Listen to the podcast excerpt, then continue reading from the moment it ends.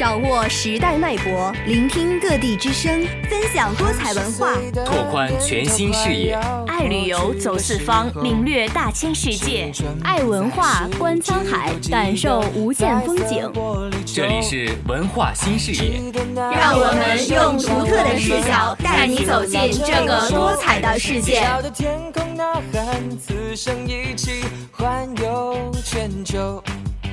时光机器要走困惑和自由。世界这么大，我想去看看。世界这么美，请你听我说。Hello，大家好，欢迎大家收听本期的文化新视野之书从光影谈人生。我是主播李云燕，我是主播于明玉。沿着时光的小径，看绿意在陌上草长莺飞。在时光深处的暗香也在悄悄苏醒，盼望着广台在新学期开播了，春天也慢慢的走进来了，沈阳的天气呀也暖和起来了呢。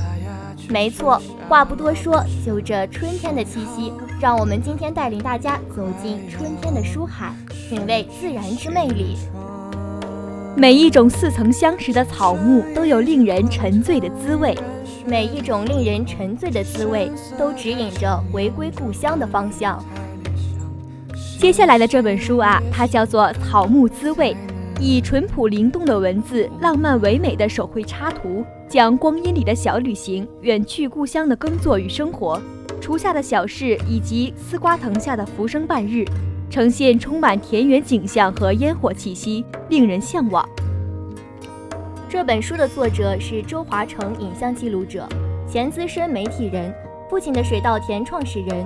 一九七八年生于浙江省常山县，现为浙江省作家协会会员，杭州市作家协会理事。爱好美女、美食、美景、美喜、草木、山川。就让我们走进这本书吧。不仅如此。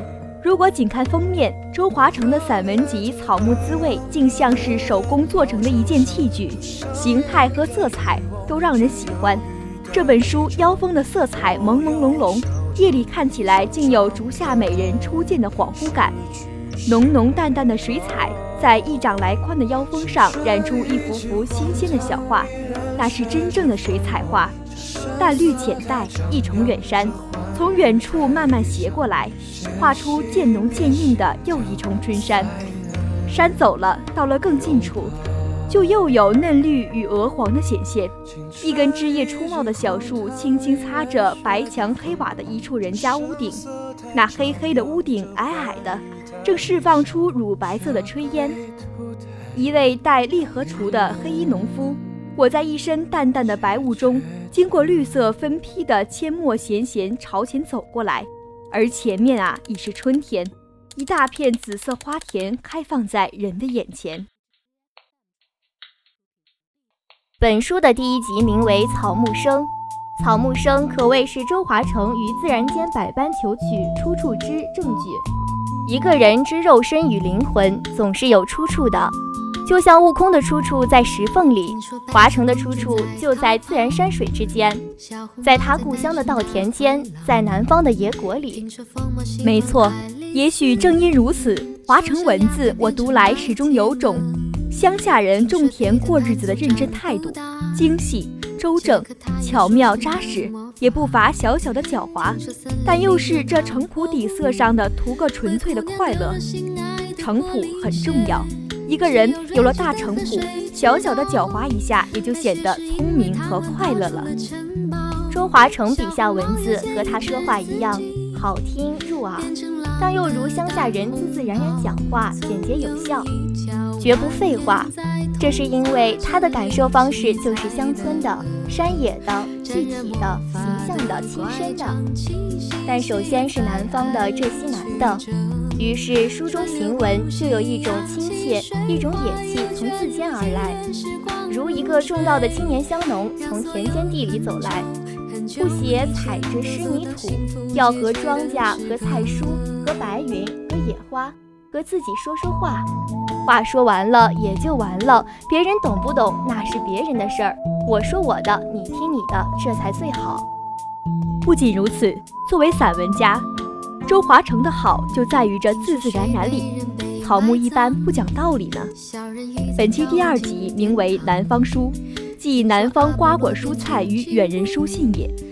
远人背井离乡，颇多苦心，故宜称兄。一个兄字，有阔远深厚的农村教养在里面。草木滋味里，华成是个雅人，但这么说又好像不确。但如果说他精气神里只自带一个乡村，一片山水，一块三亩稻田，则是确切的。人是流水，波上行舟，轮下人生。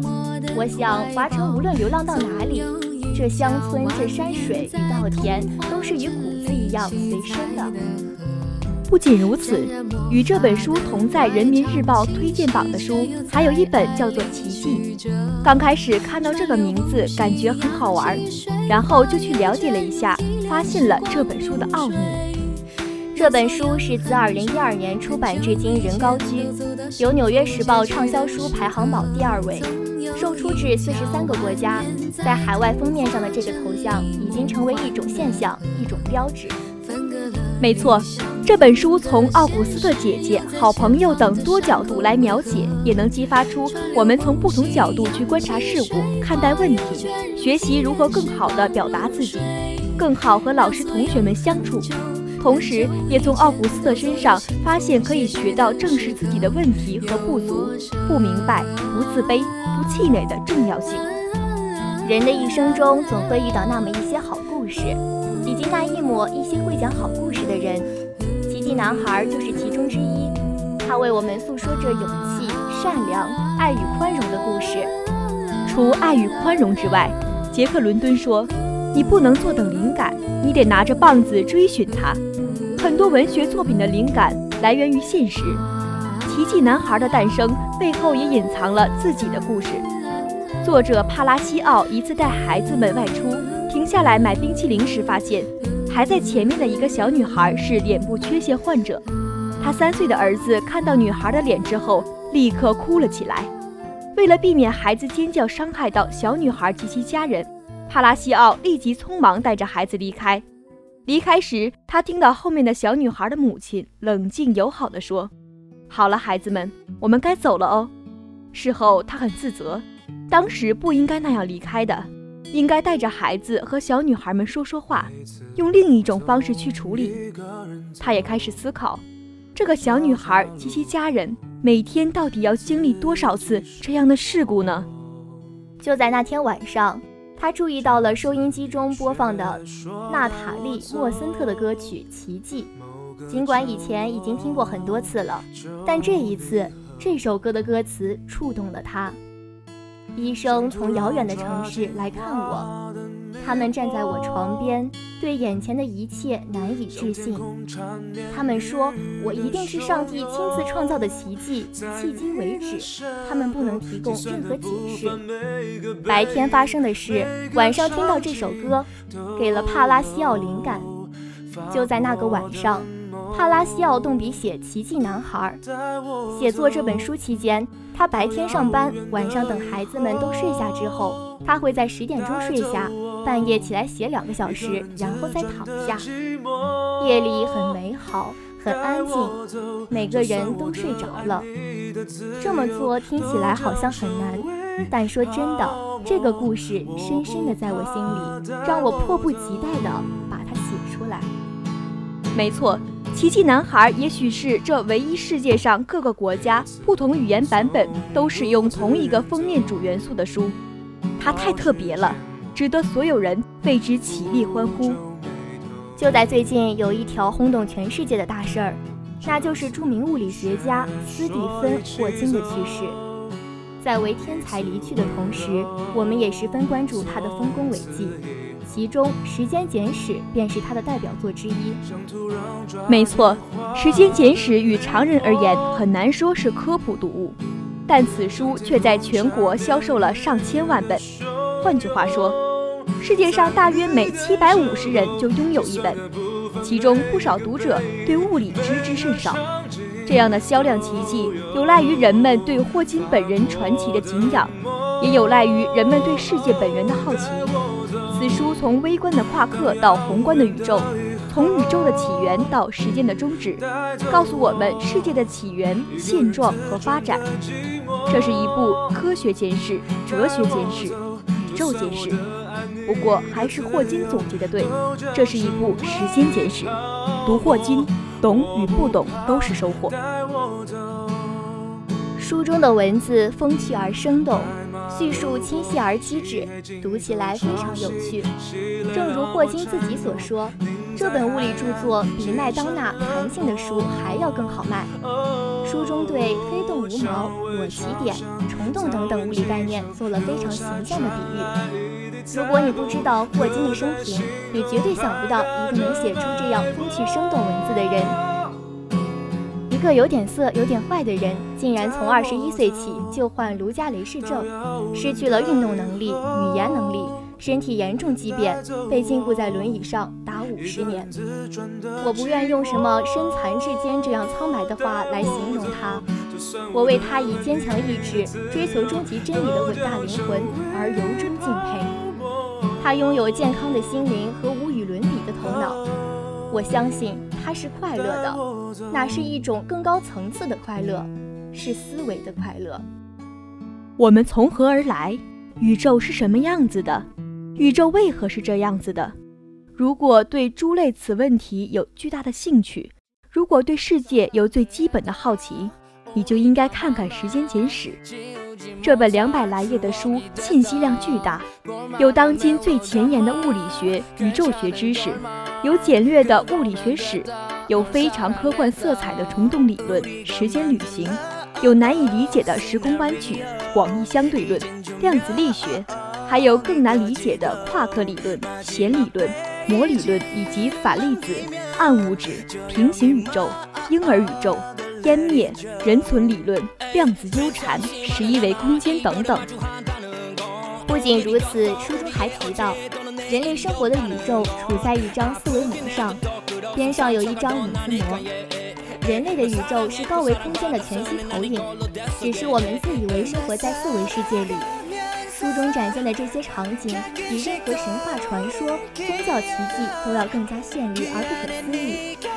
在时间简史的想象世界里，《星球大战》《星际迷航》《回到未来》等科幻片都是小儿科。这是一本鲜明而刺激、可读性极强的大众物理学读本。《时间简史》完全可以当成哲学书来看，它具有影响读者世界观的力量。小到平头百姓，大到一国元首，无论你威震天下或是默默无闻，放在宇宙的空间尺度。我们都是一样卑微的存在，但生命来之不易，特别是我们这样的智慧生命能够存在于宇宙，实在是一件几率小到无法想象的幸运事。这么多小概率的机缘巧合，才使我们来到这个世界。我们很有必要好好珍惜自己，也很有必要好好珍惜所有的人，也有必要好好珍惜我们生活中的大自然，以平等公正来对待所有人。不因权贵而仰视，也不因贫贱而俯视，因为我们整个人类都是宇宙中微不足道的存在，因为我们每一个人都是幸运和传奇的见证。以铜为鉴，可以正衣冠；以史为鉴，可以知兴替。让我们看看历史的今天发生了什么事。一九七六年的今天，中国现代作家林语堂病逝。一九九八年的今天，我国成功发射两颗美国一星。二零一零年的今天，韩国天安号警戒舰在韩国海域因发生爆炸而沉没。各位听众朋友们，今天的分享到这里就结束了。非常感谢各位听众的收听。如果想了解更多的知识，欢迎锁定辽宁大学大学之声的文化新视野。我是主播云燕。我是主播明玉，感谢导播罗贝贝、于浩然，让我们下期再见。